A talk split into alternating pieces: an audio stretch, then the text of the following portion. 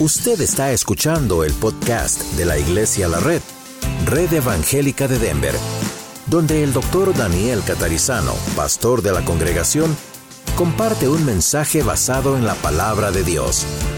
Ahora abra su corazón y permita que en los próximos minutos el Señor le hable y le bendiga. Señor, te damos gracias otra vez por estar aquí. Es, es maravilloso pensar que otra semana ha pasado de trabajo, de labor y estamos en este primer día de la semana, comenzando esta semana nueva de labores en tu casa, en tu familia. Te damos gracias y pedimos que nos guíes al abrir tu palabra, al aprender, al exhortarnos unos a los otros, al adorarte, al escuchar tu palabra. Gracias, Señor, te damos, bendecimos tu nombre y también pedimos que bendigas no solo los que estamos aquí en persona, pero aquellos que están escuchándonos en Radio La Red o en um, podcast. Y gracias por estos medios también que nos ayudan a alcanzar a otras personas. Confiamos en ti y esperamos en ti en este momento en el nombre del Señor Jesús. Amén. Muy bien, hoy vamos a hablar acerca de qué es el orgullo. Estamos en la lección número 20 de esta serie que hemos llamado Más que Vencedores. Vamos a tener que hacer un libro acerca de estos temas ya, Más que Vencedores, ¿ok? Y hoy uh, vamos a ver si podemos vencer el problema del orgullo. Y usted dice, pastor, yo no tengo ese problema. Hmm. Ok. Quizá usted es de aquellas personas que escribió ese libro que se llama La humildad y cómo la conseguí. Vamos a hablar acerca del orgullo, ¿ok? Vamos a ver qué es el orgullo, ¿de acuerdo? Entonces vamos a poder responder al final a esa pregunta si tenemos un problema con esto o no. En la página al principio dice que el orgullo es un sentimiento de satisfacción por los logros, capacidades o méritos propios o por algo que tiene que ver con la persona. Hasta allí, pongan dedo ahí, pausa, no podemos decir que hasta ahí el orgullo es malo. Entonces, hay ocasiones donde uno dice, bueno, es una satisfacción que yo tengo, otras veces dicen, estoy orgulloso de tal cosa. La idea es, es una satisfacción por logros, por capacidades, por méritos. Entonces, hay una pequeña diferencia aquí, pero puede hacer una gran diferencia en nuestro corazón. Una pequeña diferencia de palabras puede definir algo muy grande en nuestro corazón. No hay nada malo con decir, he terminado un trabajo y estoy satisfecho. Los hermanos que trabajaron tan fuerte el otro día en, la sala de, en el salón de compañerismo, en el Fellowship Hall del nuevo edificio, para lograr que ayer se hiciera el té con Elsa, por primera vez las hermanas, cuando terminaron dijeron, wow, esto quedó muy bien. En otras palabras, estamos satisfechos con el trabajo que hicimos. ¿Eso es pecado? Tratemos de... ¿Eso es pecado? No, ¿verdad? No es pecado decir. Ahora, si uno dijese, si ellos hubiesen dicho, wow, nadie hace esto como nosotros, estamos orgullosos de nuestro trabajo, eso es pecado. ¿Ven la diferencia? Pero no hay, es como si usted dice, logré aprender inglés. No use el gloria a Dios como si fuera una muletilla para evitar que otros piensen que usted es orgulloso. Usted puede decir, logré aprender inglés. Qué satisfacción. Estoy contento de haber tenido el premio de mi esfuerzo. Aprendí. Gloria a Dios. El gloria a Dios ahí va, me dio la capacidad, la inteligencia, la fuerza, el deseo, las ganas y los recursos. ¿Ven la pequeña diferencia?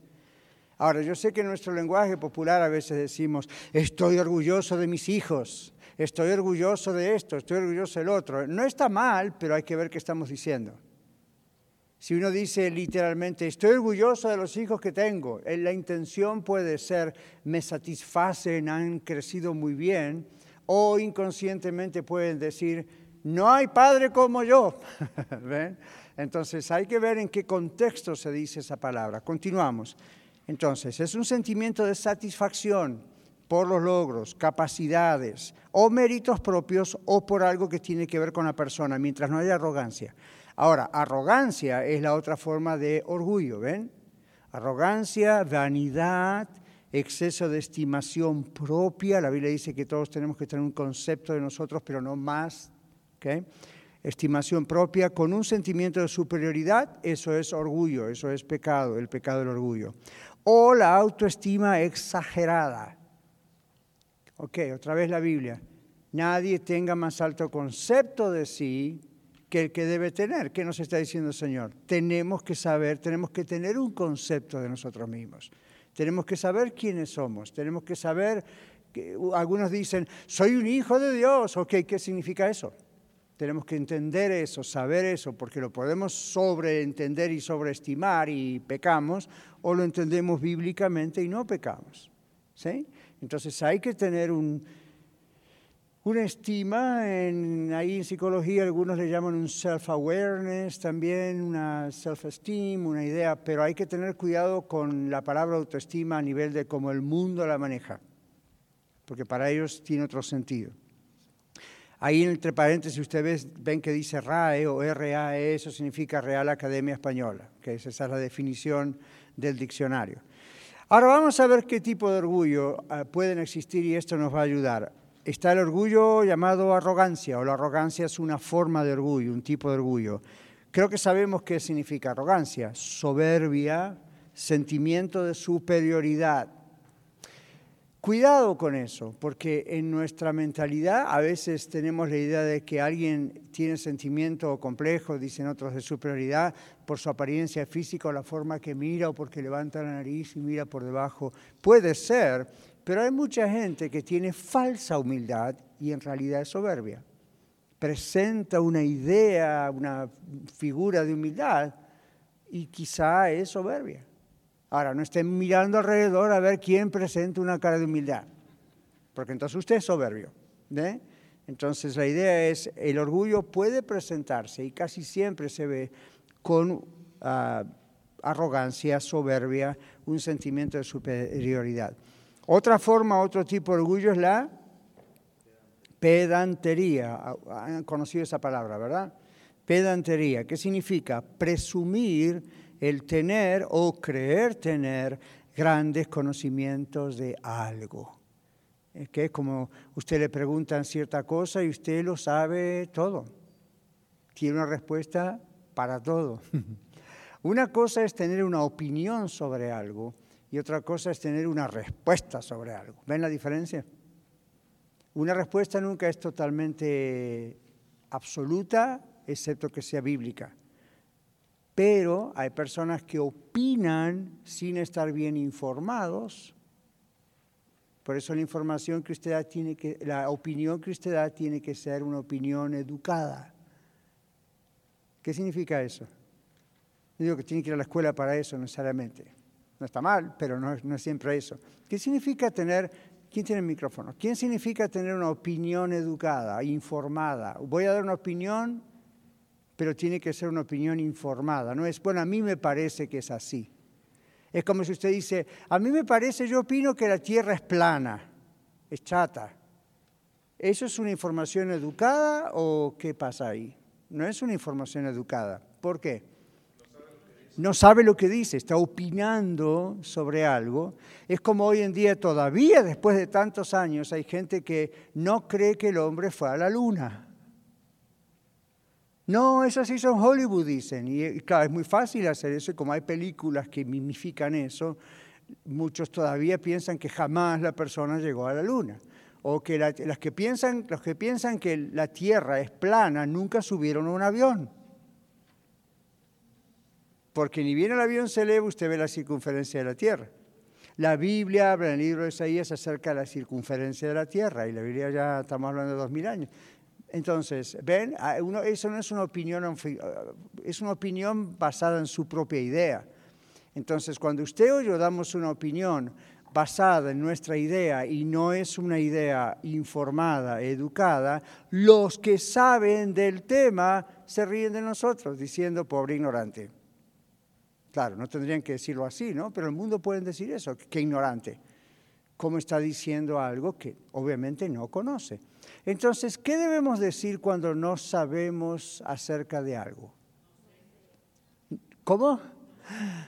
Dos palabras mágicas. Dos palabras. No sé. Eso es humildad. Eso es humildad. No se sienta forzada o forzado a opinar sobre lo que usted no sabe. Simplemente puede decir, tal vez es así, me parece que es así, no sé, pero nunca diga, oh, es así. Yo tenía un amigo en Houston que siempre que hablábamos decía, no, no, es que es así, no hay otra vuelta, es así, no hay otra cosa. Y yo lo miraba y como éramos amigos me sonreía, sonreía y decía, ¿really? Y empezábamos a hablar y le costaba cortar, porque claro, una vez que dijo, es así, lo afirmó, después hay que tener humildad para decir, no, tienes razón. No era como yo pensaba. Pero insistía, cosas así, no, que pruébame que es así. No, ¿ven? Entonces, siempre que cuando una persona insiste en su opinión y esa opinión no está informada, no está educada, pero insiste, ¿qué está mostrando? Orgullo. ¿Ven? En cambio, si no sabe, uno dice, no sé. ¿Es pecado no saber algo? No, nadie sabe todo. Todos vamos aprendiendo. ¿Ven? Ok, entonces, miren todo lo que tenemos que ver ahí con el tema de la soberbia, la pedantería. No tenemos. La pedantería también es, como dice ahí, pretender tener grandes conocimientos de algo. Y hay gente que tiene una, una capacidad de poner palabras y empieza a explicar cosas y lo deja uno con la boca abierta. Por ejemplo, muchos políticos, aun si alguno estuviera escuchando, me lo dudo mucho, pero si algún político hispano estuviera escuchando, yo le diría, organice sus pensamientos antes de hablar, piense lo que va a decir, porque puede tener un discurso de 20 minutos, 30 minutos, y cuando termina uno mira al otro y dice, ¿qué dijo? ¿Verdad que sí? En inglés pasa lo mismo. ¿Y qué quiso decir? Nada. Entonces, yo les voy a decir a ustedes, si ustedes llegan a escuchar pastores, predicadores, teólogos, y hablan y hablan y esto y que el otro, y ustedes se dan cuenta que eh, piensen bíblicamente, pero para eso tienen que conocer la Biblia, si no, no hay vuelta. Si conocen bien la palabra de Dios, ustedes pueden detectar que hay personas que hablan aún de las cosas del Señor y cuando terminan usted piensa, no dijo nada. Puso un montón de versículos juntos pero no hay contenido. Yo tuve esa experiencia hace unos años atrás con un familiar que me mostró un video y estaba tan emocionada como diciendo, llegó el avivamiento. Y yo, bueno, dijo, wow, yo quiero ver esto. Y ahí miramos y tuve que soportar todo lo que ese hombre dijo, más la traducción al español que estaba haciendo el otro. Y, y yo entendiendo los dos idiomas es peor porque uno se mezcla, ¿no? Ahí como, no, esto no está bien, esto está mal traducido, whatever. Estuvo bastante bien traducido. Cuando terminó, me mira esta pariente y me dice, ¿qué te pareció? Estaba emocionada. Y yo dije, no dijo nada. Sorry, no hubo contenido. Solamente se pasó todo el tiempo criticando a las iglesias que no levantan las manos o no danzan o no tocan el pandero. En vez de hablar de la palabra de Dios. Fue una constante crítica a otras iglesias. Y la gente, amén, gloria a Dios, aleluya, ¿de veras? Amén, gloria a Dios, aleluya, por una persona que está basureando otras congregaciones en vez de mostrar bíblicamente cómo se hacen las cosas o qué es bueno, qué es malo, ¿ven? Entonces, que una persona tenga una capacidad de comunicación muy elegante, muy elocuente, no siempre significa que está diciendo la verdad. Entonces, ven, uno tiene que tener cuidado antes de aplaudir, antes de decir que sí y digerir todas esas cosas. No se dejen guiar por esas personalidades tan carismáticas, esas formas de ser, ¿ok? Porque puede una persona ser así, muy, muy carismática, muy atractiva en su manera de ser y tener un precioso contenido bíblico. Ahí sí, amén, gloria a Dios, aplaudo. Pero si no, escuche, porque puede haber ahí soberbia o pedantería en una persona que habla en público. Seguimos. Rebeldía. La rebeldía es una forma de orgullo que se revela contra las autoridades establecidas por Dios. ¿Verdad que sí? ¿Qué autoridades estableció Dios? El gobierno, no dices el gobierno bueno, él dice el gobierno. ¿Qué es lo que estableció Dios? El sistema de autoridad, la idea de autoridad. Cuando el pueblo de Israel pidió rey, a Dios no le gustó, porque Él era el rey.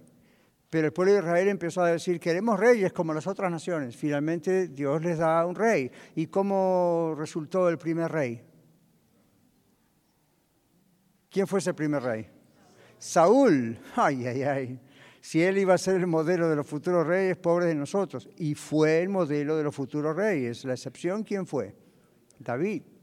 Pero ven, el pueblo tuvo lo que el pueblo quería. Qué problema, ¿no?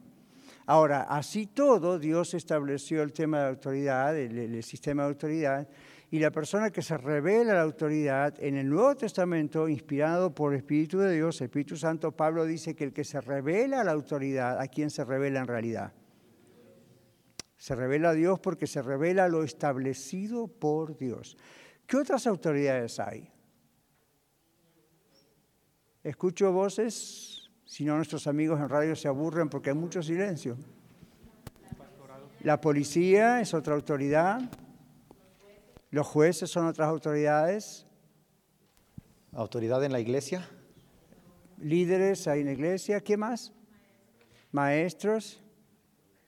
Las escuelas hay autoridades. Directores. En, la, en el trabajo hay autoridades. Tal vez usted es una autoridad. Ah, quería que llegáramos ahí. ¿Y en la familia? Los padres, que antes de ser padres son qué? No tan atrás. Esposos. ¿Cómo cuesta, verdad? En la Biblia el esposo es la autoridad en el hogar. Según la Biblia, el esposo es la autoridad en el hogar. No quiere decir que la esposa no tiene nada que ver ahí con eso, porque es un conjunto, es una unión, es una unidad. Pero la Biblia, ¿cómo llama a la esposa? La cabeza de la mujer. No quiere decir que piensa por la mujer, simplemente toma liderazgo sobre la mujer y Dios lo lleva más adentro, diciendo, así como alguien Cristo es autoridad y cabeza de quién? De la iglesia. El problema con los matrimonios es que como los varones no hacemos un trabajo perfecto, porque no es posible que hagamos un trabajo perfecto, muchas esposas simplemente dicen, no lo voy a respetar más, o no voy a respetar más la autoridad. O cuando uno se equivoca y luego dice, pero recuerda que la Biblia dice que yo soy cabeza del hogar, la mujer puede llegar a decir, ah, pero tú haces mal esto, esto y lo otro. Y, uno, y tienes que hacerlo como lo hizo Cristo. Sí, pero no soy Cristo. Esa es la gran diferencia. Porque si la mujer le dice al hombre, tú tendrías que hacerlo como lo hace Cristo, uno diría, bueno, sí, tienes razón, esa sería mi meta y necesito tu ayuda para eso. Pero, ¿qué tal si el hombre no debería decir esto? Pero ¿qué tal si el hombre le dijera a la esposa, tampoco tú eres la iglesia? Sin embargo, la iglesia es imperfecta. ¿Ven? Entonces, cuando se trata de lo establecido por Dios, los parámetros de Dios no tienen que ver con, la, con el éxito que la persona tiene en ese rol. ¿Está bien? ¿Lo dije bien? ¿Está claro? Salió medio raro. Otra vez, los parámetros, las medidas, lo que Dios exige de un rol que Él da, no tiene que ver 100% con el performance, con la forma, el éxito que la persona tenga en ese rol. Por ejemplo, la Biblia establece pastores, ancianos, líderes en la iglesia. Todos fallamos, yo el primero. Eso no significa entonces se descalifica lo que Dios estableció. Simplemente se sabe que no va a cumplir nunca un rol a la perfección o no siempre me va a gustar la forma en que lo hace. Lo mismo pasa en el hogar. El hecho de que el hombre es cabeza del hogar, cuando el hombre se equivoca, no lo descalifica como cabeza de la mujer, para darle un justificativo a la mujer a no respetar su autoridad. ¿Está bien? Esa es la idea. Ahora, el machismo del hombre ha producido, especialmente en nuestros países, en Latinoamérica y en algunas partes de Europa, ha producido que eh, surja algo que se llama el feminismo. El feminismo comenzó como un proceso, un sistema revolucionario, reaccionario en contra del hombre. Ustedes tienen que ver que una cosa es tratar de reformar algo y otra cosa es reaccionar en contra de algo. Hay cosas en las que uno tiene que reaccionar en contra. El pecado, el diablo, sus demonios, los sistemas que son opresivos. Claro, uno reacciona en contra. Pero, pero un gran error que siempre ha existido en la historia es reaccionar en contra de algo y no reformarlo nunca, o no trabajar para ayudar y reformarlo. Cuando Lutero empezó con el tema de la reforma, la idea de Lutero, ¿se acuerdan quién es Lutero, verdad? ¿Quién fue Lutero? Martín Lutero, la idea no fue crear el protestantismo. La idea no fue crear la iglesia evangélica, esas cosas ya existían siglos antes de que Lutero viviera, está en la Biblia. Lutero quiso reformar la iglesia católica, su propia iglesia él vio esto, esto, esto, esto, esto, bíblicamente está mal porque lo estamos haciendo, porque estamos haciéndole más caso a un hombre que a Dios, y dijo, no, no, no. ¿Y cuál fue la reacción? Ahora miren, Lutero quiso reformar. ¿Cuál fue la reacción de la iglesia? Afuera. Lo expulsaron y tuvo que estar metido años en un castillo de otro que lo protegió o lo mataban. Entonces, mire, uno quiso reformar lo que estaba mal, el otro, los otros dijeron, te matamos. Esa fue la reacción. No lo lograron porque Dios no permitió eso, pero esa fue la reacción. ¿Ven?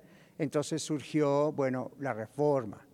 Ahora, ¿qué pasa en un matrimonio? ¿Qué pasa en una empresa? ¿Qué pasa en una iglesia? ¿Qué ocurre? Cuando algo no está bien, va a haber internamente una reacción, pero la reacción tiene que llevarnos a ver qué se puede hacer para arreglarle el problema reformar el asunto y que la autoridad funcione como tiene que ser, bíblicamente, en vez de, ¡boom!, reaccionar y ser violento. La reacción y la violencia muestran un espíritu orgulloso, que estamos hablando aquí del orgullo, es la rebeldía, se rebela en contra de la autoridad. Así que esposas queridas, amadas de Iglesia de Red y de todos los que están escuchando aquí por afuera por el Internet, No existe el esposo perfecto. Pero la Biblia dice que si usted se revela contra esa autoridad puesta por Dios sobre usted, usted se revela contra Dios.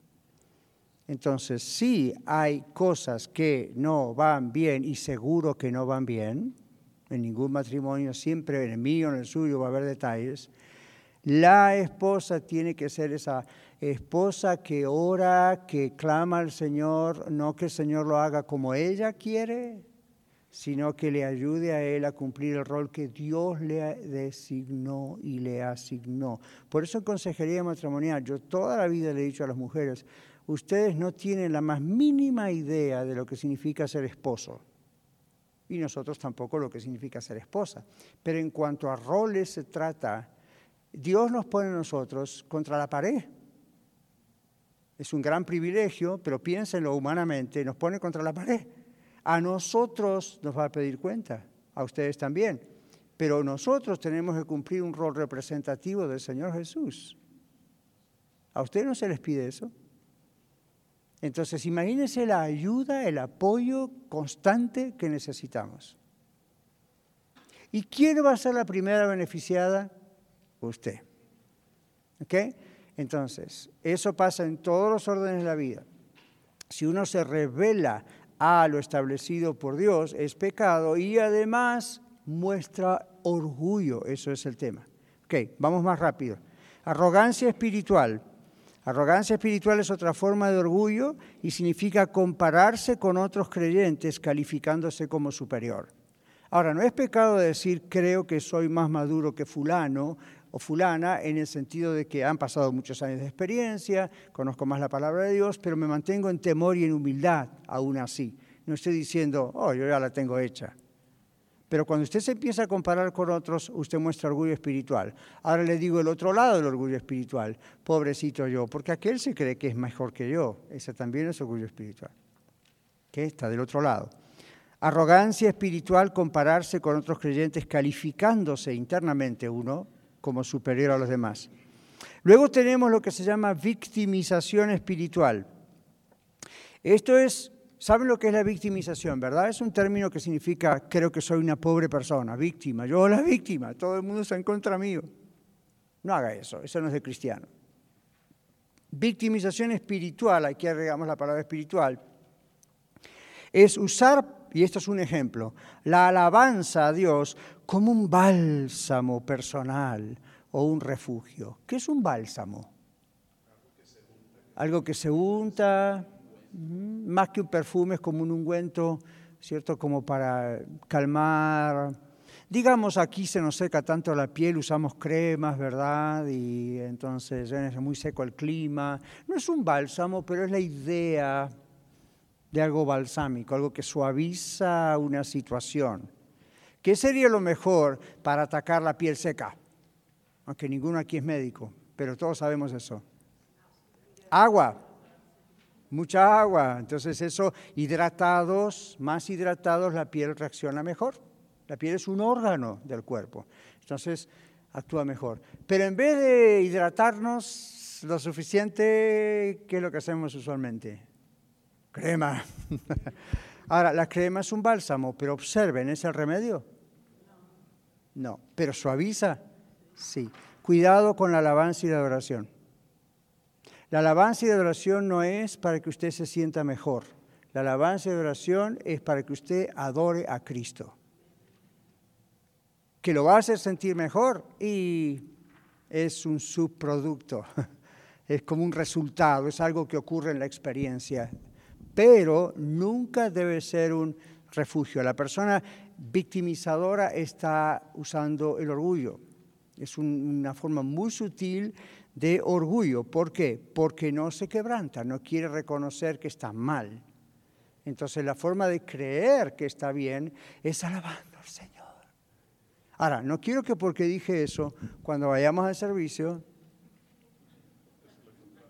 haga lo contrario. Porque los latinos tenemos la experiencia de los extremos. Somos el polo norte o el polo sur, nunca queremos estar en el Ecuador. Entonces, Cuidado con ese asunto. Lo que estoy diciendo es, en su corazón usted sabe lo que está ocurriendo, alabe al Señor. No, no estamos levantando las manos si es que la levantamos o palmeamos si es que palmeamos, porque somos perfectos. La idea es que ¿dónde está su mente? ¿Dónde está su corazón? Estamos hablando con el Señor, estamos adorando al Señor, o ahí o en casa o en el carro o en la troca, en el camión, lo estamos haciendo como para ponerle un bálsamo a la piel seca de nuestro corazón. Cuidado, esa es la idea. Si usted hace eso, si yo hago eso, eso es orgullo, es una forma de orgullo, no hay quebrantamiento, es una forma muy sutil, muy escondida. Y el último que aparece allí, ¿cuál es? El orgullo asesino. ¿Alguna vez escucharon hablar del orgullo asesino? No van a escuchar nunca porque no está en ningún diccionario. El orgullo asesino es el orgullo que hace creerle a una persona que no necesita a Cristo. No necesita un Salvador. Eso es orgullo. Y es un orgullo asesino porque lo mata. Jonathan Edwards, que ya vamos a ver los puntos de él, un famoso teólogo de la Reforma, dijo, o puritano, dijo, ese es el orgullo que mata. Yo usé lo de él y le puse, ese el orgullo asesino. Ese es el orgullo que mata. Porque la persona dice, yo creo en Dios, yo creo en Jesús, creo que Jesús murió por todos, pero yo estoy bien, todo está bien, no mato, no robo. No... ¿Quién, ¿Quién pensó algo así? Gracias Señor, que yo no soy como, Mario digo yo, ¿verdad? Antes de conocer a Cristo. Pero, ¿se acuerdan aquel? Ya vamos a leerlo si tenemos el tiempo, pero no soy como, ¿se acuerdan que el fariseo entró? Gracias Señor que yo no soy como, yo doy diezmos de todo, yo ayuno tantas veces a la semana, yo no soy como, y ni siquiera como este publicano. Y el publicano que estaba allá atrás ni se animaba a levantar los ojos al Señor y decía, Señor, apiádate de mí, ten misericordia de mí. ¿Quién de los dos era orgulloso? Obviamente el fariseo. No quiere decir que todos los fariseos eran malos. Estamos diciendo, obviamente ese fariseo tenía un gran problema, pero es un orgullo asesino es un orgullo que piensa, yo estoy tanto, está, está todo bien. Cuando yo venía conduciendo con mi carro esta mañana para acá, hace un rato atrás, pensaba, me acordaba, los más grandes predicadores de la historia, pero no estoy hablando de charlatanes que se hicieron famosos, los grandes predicadores de la historia, esos que han wow, se han metido en la teología de una manera impresionante en la doctrina, el Espíritu Santo ha trabajado en ellos, han sentido, eh, y no es que sentir es la clave, pero han sentido la presencia del Señor de una manera impresionante en medio de escudriñar el griego, el hebreo, el arameo. ¿Sabe que eso es posible? Eso es posible, no piensen que tiene que estar siempre cantando maravilloso es el Señor para sentir algo así, ¿ok? Eso puede ocurrir también, pero wow, escudriñando las escrituras. ¿Saben por qué les digo esto? Muchos de ellos tuvieron la humildad de confesar que a veces hasta ellos mismos luchaban con la seguridad de su salvación. No quiere decir que no sabían que la salvación es segura para los salvados, sentían la seguridad de la salvación, sabían que si morían en ese momento iban a la presencia del Señor por los méritos de Cristo, porque ellos habían confiado en Cristo, y al mismo tiempo se sentían tan pecadores, pero tan pecadores en su corazón, que decían, no pues, yo sé que lo creo, yo sé que voy con el Señor, pero es increíble, yo soy un pecador miserable. Y uno pensaba, pecador miserable, se la pasa todo el tiempo con la Biblia en la mano, con textos originales, haciendo comentarios bíblicos y predicando la palabra por todas partes. ¿Dónde están sus pecados miserables? En lo profundo de su corazón. Y no estaban viendo pornografía, y no estaban mirando a otra mujer, o otro, estaban en lo... ¿Saben qué pasa, mis hermanos? Pasa sencillamente esto. Cuanto más usted penetra en los misterios de Dios, cuanto más usted conoce quién es Dios, más miserable se siente usted. Cuanto más ve al Señor, más se ve usted. Y ahí sí que es polo norte, polo sur y más allá. Entonces la humildad era tremenda.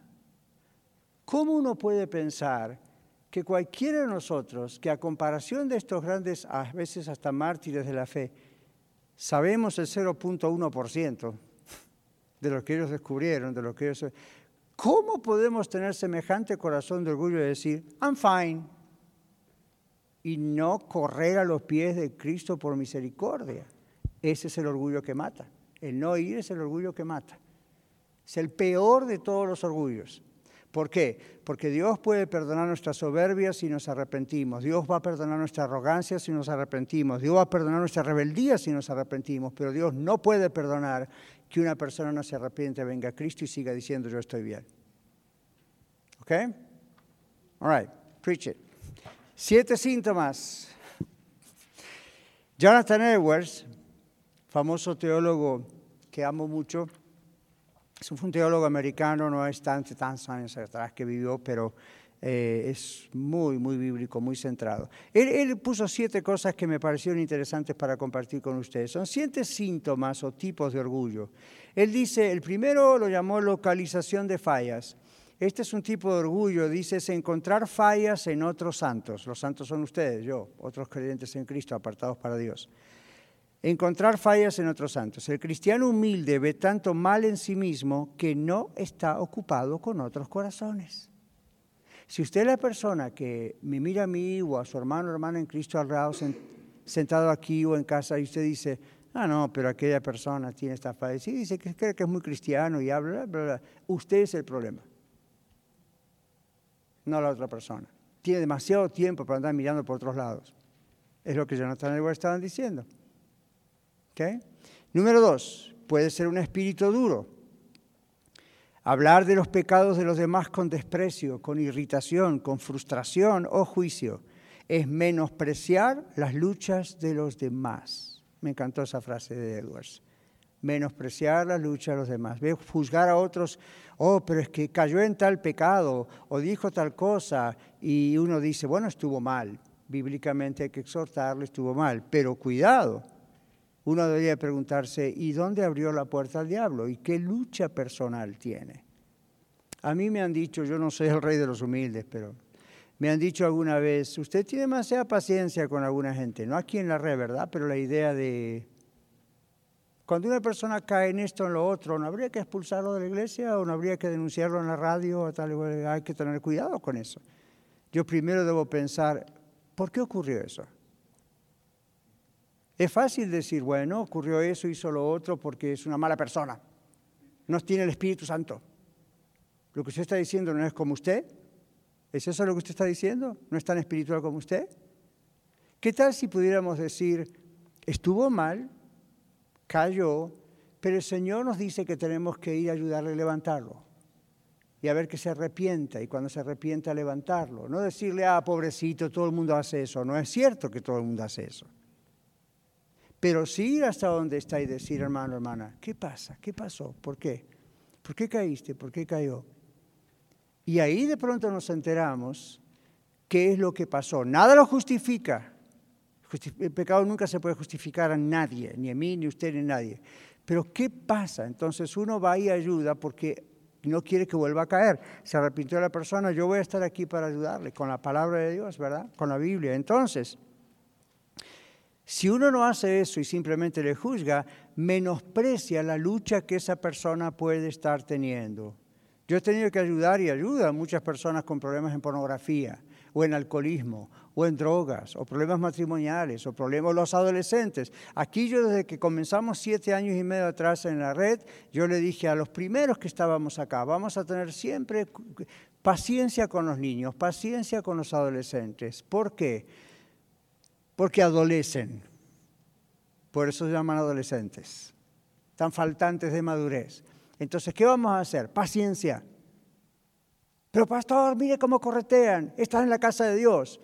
Ah, paciencia. Vamos a enseñarles.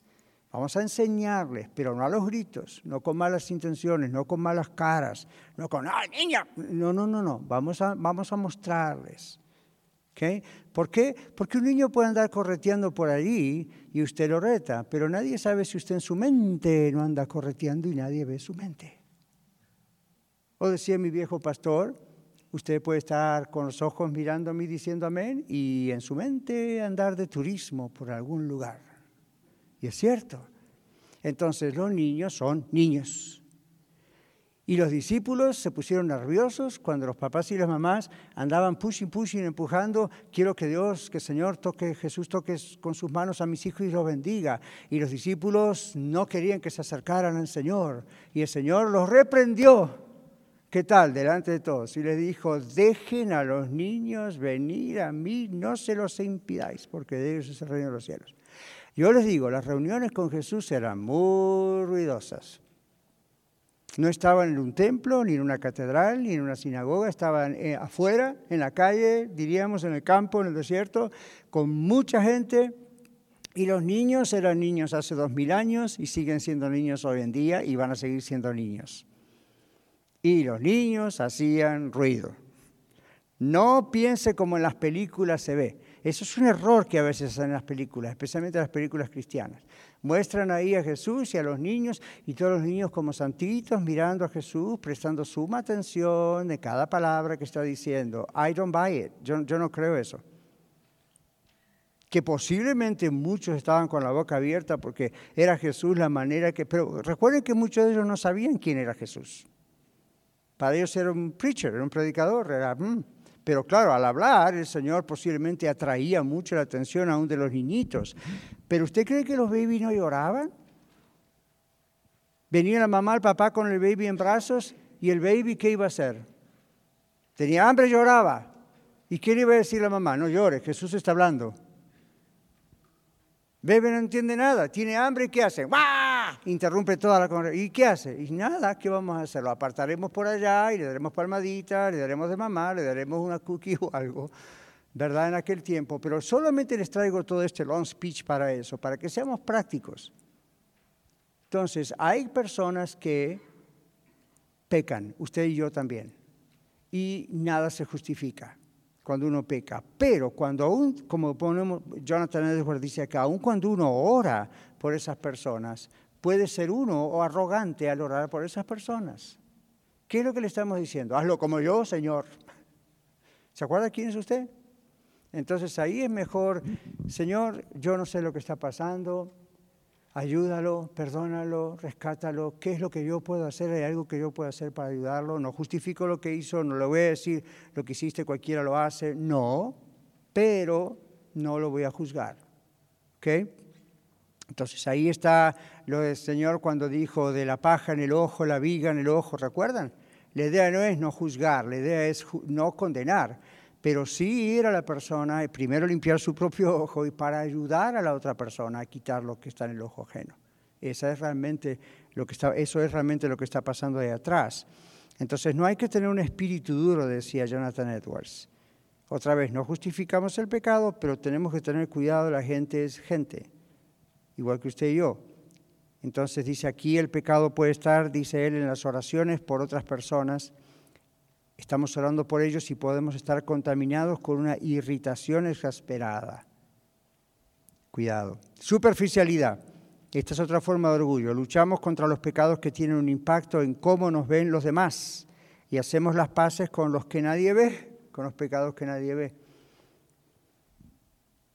Tenemos un gran éxito en las áreas de santidad que tienen una responsabilidad muy visible, digamos, alabanza, adoración pero poca preocupación por las disciplinas que suceden en secreto. Eso es orgullo, ¿ven? ¿Comprendieron eso? Hay una superficialidad en la forma de vivir. Eso es una forma de orgullo. Cuatro, la actitud defensiva. Esto significa ponerse a la defensiva ante el desafío o la reprensión, en vez de continuar haciendo el bien, confiando el alma a nuestro fiel Creador. ¿Ok? Entonces, ponerse a la defensiva ante el desafío o la reprensión. ¿Qué tal si alguien viene y nos reprende? Si usted se pone enseguida a la defensiva, eso muestra orgullo.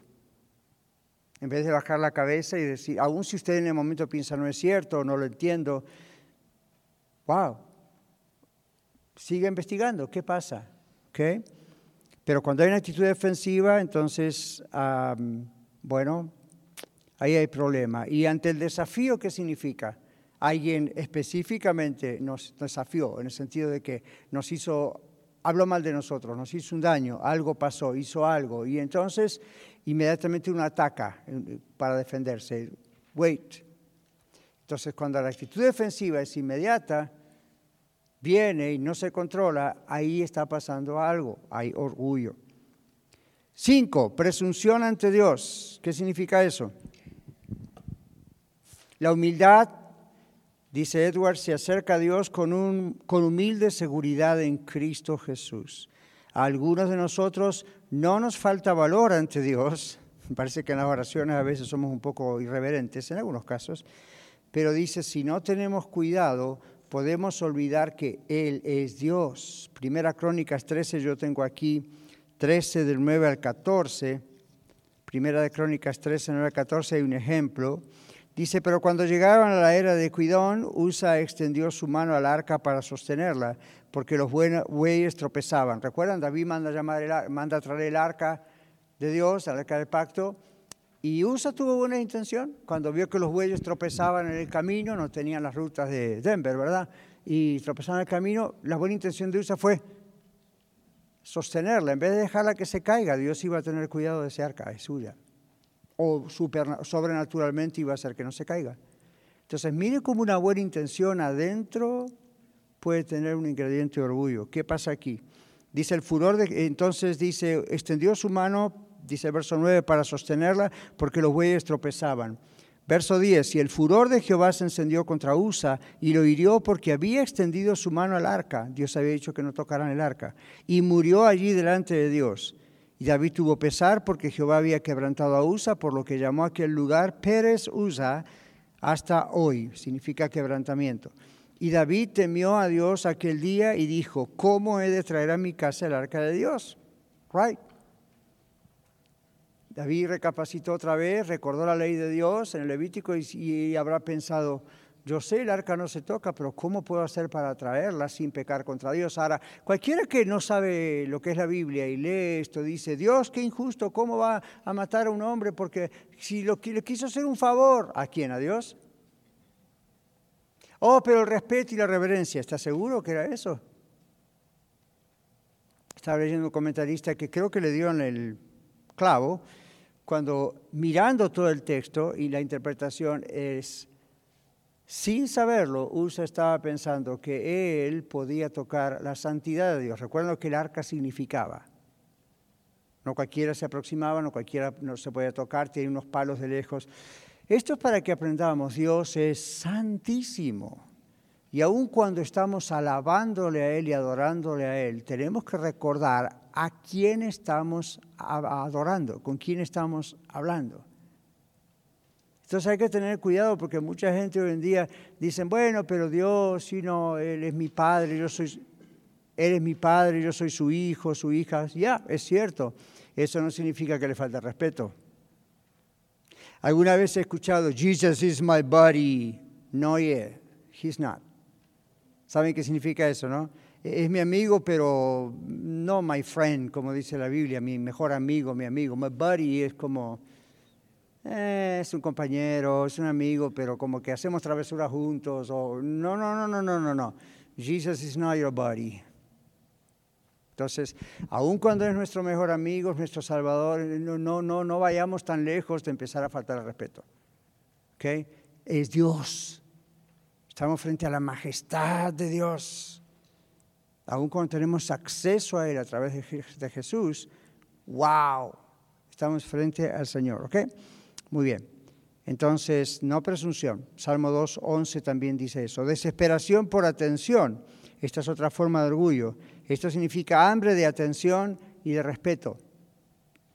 No poder decir no por la necesidad de que nos necesiten. Ahora, a veces nos cuesta decir que no a algo porque somos tan serviciales, Dios nos ha dado ese espíritu de servicio. Good.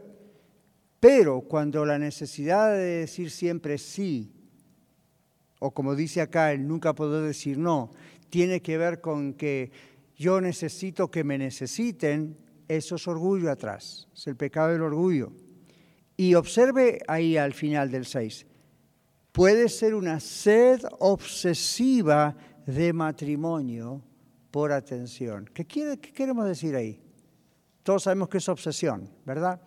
Sed obsesiva por matrimonio. La pregunta es esta, si usted es soltera o soltero y se quiere casar, ¿por qué? Algunos dicen, para ser feliz. Mmm, wrong choice. Usted no se casa para ser feliz. ¿Y entonces para qué me voy a casar? Por muchas otras razones buenas y bíblicas, no necesariamente para ser feliz. La felicidad viene en el matrimonio, depende mucho de cómo usted trata a su cónyuge y cómo le trata a usted. Pero felicidad son episodios generalmente momentáneos de situaciones muy agradables.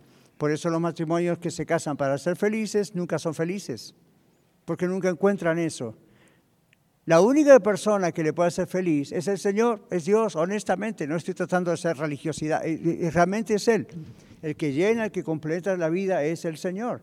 Entonces usted puede vivir soltero, soltera y ser absolutamente feliz. Otros dicen, no, para sentirme realizado me quiero casar. ¿What? Eso es como para decir, voy a ser alguien si llego a ser uh, médico, o abogado, o ingeniero. No, una profesión, una situación, una relación en la vida no le hace sentirse quién es usted.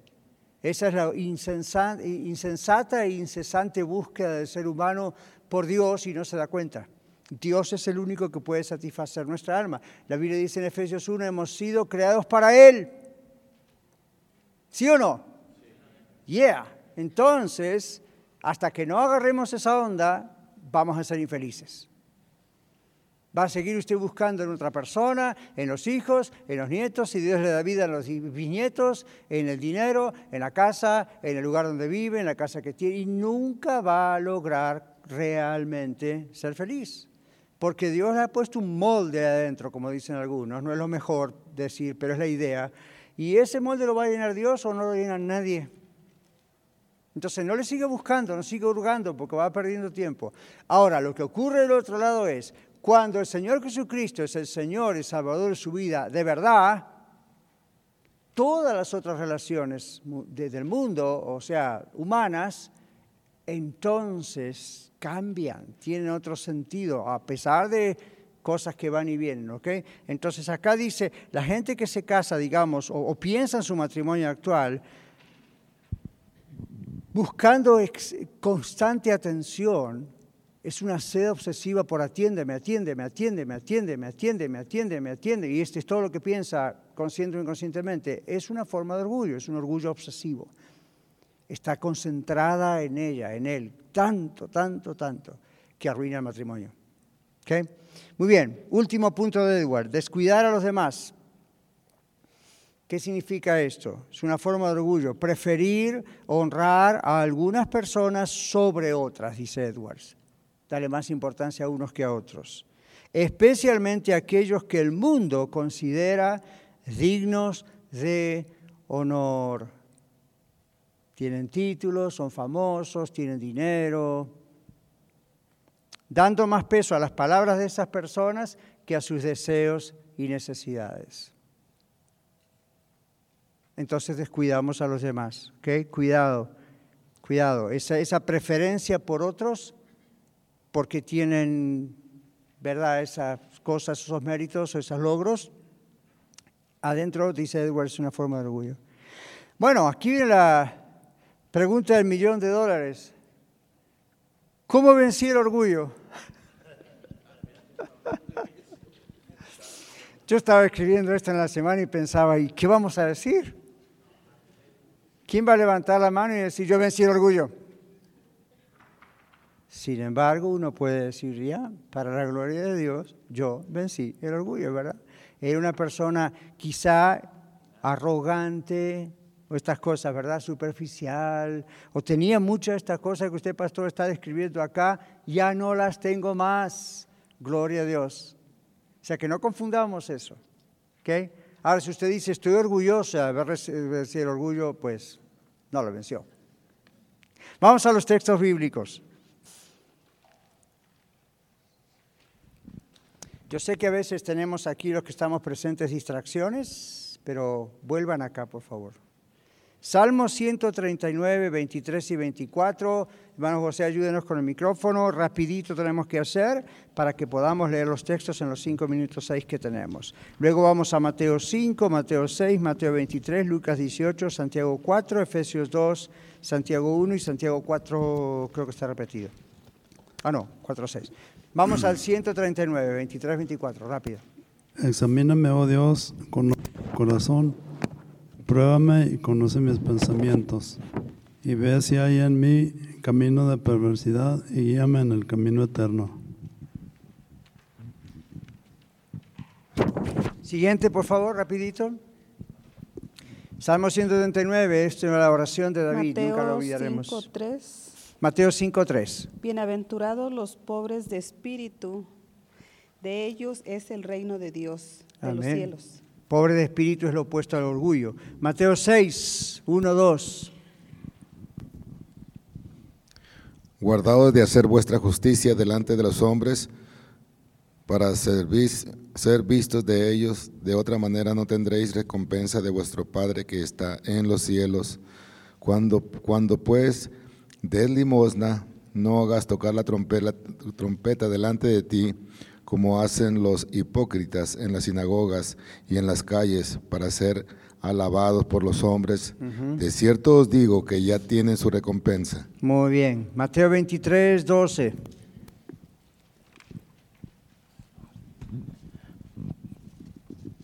Porque el que se enaltece será humillado y el que se humilla será enaltecido.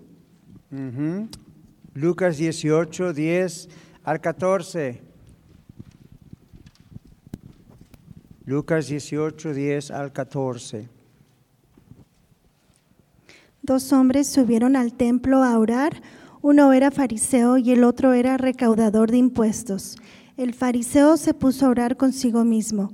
Oh Dios, te doy gracias porque no soy como otros hombres, ladrones, malhechores, adúlteros, ni mucho menos como ese recaudador de impuestos. Ayuno dos veces a la semana y doy la décima parte de todo lo que recibo. En cambio, el recaudador de impuestos que se había quedado a cierta distancia ni siquiera se atrevía a alzar la vista al cielo, sino que se golpeaba el pecho y decía, Oh Dios, ten compasión de mí, que soy pecador. Les digo que éste y no aquel volvió a su casa justificado ante Dios, pues todo el a que a sí mismo se enaltece será humillado, y el que se humilla será enaltecido. Gracias. Ese es el texto que mencionábamos antes. Santiago capítulo 4, versículos 13 al 16. Vamos ahora los que decís, hoy y mañana iremos a tal ciudad y estaremos allá un año y traficaremos y ganaremos, cuando no sabéis lo que será mañana, porque ¿qué es vuestra vida? Ciertamente es neblina que se aparece por un poco de tiempo y luego se desvanece, en lugar de lo cual deberíais decir, si el Señor quiere, viviremos y haremos esto o aquello pero ahora os jactáis en vuestras soberbias. Toda jactancia semejante es mala. Muy bien. Uno dirá, ¿qué tan importante es decir si Dios quiere? No lo diga como si fuera agregar algo más a una frase que está diciendo. La idea es, no podemos tener esa jactancia de asegurar que tenemos el día de mañana para hacer esto o aquello. Si lo hacemos es jactancia, es orgullo. ¿okay? Estamos dependiendo de lo que Dios quiere. ¿Qué tenemos? Efesios 2, 8 y 9. Porque por, gracias, por gracia sois salvos por medio de la fe, y esto no de vosotros, pues es don de Dios, no por obras para que nadie se gloríe. Ven los que piensan en la salvación por mérito, por obra, por misa, por esto que el otro están escondiendo sin saberlo. Orgullo, arrogancia, jactancia, piensan que la obra de Cristo no fue suficiente, ellos tienen que hacer estas cosas. Santiago 1, 16 y 17. Santiago 1, 16 y 17. Allá atrás, René. Gracias. Amados hermanos míos, no erréis. Toda buena dádiva y todo don perfecto desciende de lo alto, del Padre de las luces, en el cual no hay mudanza ni sombra de variación muy bien, no erréis. Nos queda Santiago 4, 6. Aquí adelante. A ver, muy bien. Sorry, tenemos mucha gente enfrente y hay varias manos levantadas a veces. Lo que José ahí con el micrófono diga. Adelante. Pero Él da mayor gracia por esto, dice Dios, resiste a los soberbios y da gracia a los humildes. Muy bien, y luego el siguiente texto dice, humillados pues bajo la poderosa mano de Dios. ¿Okay? Entonces, ¿qué hace Dios con los soberbios, con los orgullosos? Los humilla. ¿Y a quién exalta Dios? A los humildes. Entonces, ¿cómo, ¿cómo humilla Dios a los orgullosos? Tiene un sinnúmero de formas de hacerlo permite que a veces ocurran cosas, los hace quedar mal y usted dice, no, nada malo procede de Dios. Nada malo no, pero si usted es un papá o una mamá y disciplina, ¿está haciendo algo malo? No, está haciendo algo bueno. Entonces, ya que no queremos, como dicen por ahí en la calle, en algunos lugares, ya que no queremos pasar papelón, comprende que sabe qué es eso, ¿verdad? Queda en ridículo porque Dios permite que pase algo para que quedemos en ridículo Mejor matemos el orgullo, pidámosle al Señor todo el tiempo. La Biblia dice que piensa estar firme, mire que no caiga. Así que todos nosotros. Ahora, por último, tenga cuidado porque hay un refrán, que, un dicho que dice las apariencias engañan. En algunos casos eso es cierto, en otros casos eso no es cierto. Las apariencias pueden engañar porque usted puede ver una persona que camina erguido, derecho, nada más porque está cuidando su postura. Y simplemente usted decir, ay, qué orgullosa la persona. Usted es el problema, no la persona. Quizá ni conoce a esa persona, ni conoce por qué tiene esa postura. Es un simple ejemplo. pero creo que nos va a llevar lejos el ejemplo para pensar, no siempre lo que ve es orgullo, puede ser seriedad, puede ser timidez. Hay gente que a veces me ha hecho ese comentario, quise hablar con aquella persona o aquel visitante, pero no me da, no, no, qué, qué persona, qué orgullosa. Y yo digo, ¿cómo sabes si es orgullosa? ¿Qué tal si es muy tímida? ¿Qué tal si es una persona que le cuesta ser sociable? A mí, ¿usted recuerda cuando la primera vez que vino a una iglesia y no sabía para qué lado andar, ni siquiera dónde estaba el baño? Venía y sonreía a todo el mundo y decía, Dios le bendiga, y le daba la mano a todos. Algunos hicieron eso, otros estaban ahí como comiéndose las uñas. Nunca se puede juzgar eso. Es una primera impresión, no sabemos. ¿okay? Entonces, no caigamos nosotros en el pecado del orgullo pensando que otros son orgullosos. ¿Sirvió esta lección? ¿Nos aclara un poquito que hay mucho que masticar aquí, ¿eh? Esto no es comida hecha, esto es carne que salió de la vaca para que ustedes la sigan cocinando. ¿Ok? Nos encontramos la próxima. Muchas gracias por escuchar el mensaje de hoy. Si tiene alguna pregunta en cuanto a su relación personal con el Señor Jesucristo o está buscando unirse a la familia de la Iglesia La Red, por favor no duden en contactarse con nosotros.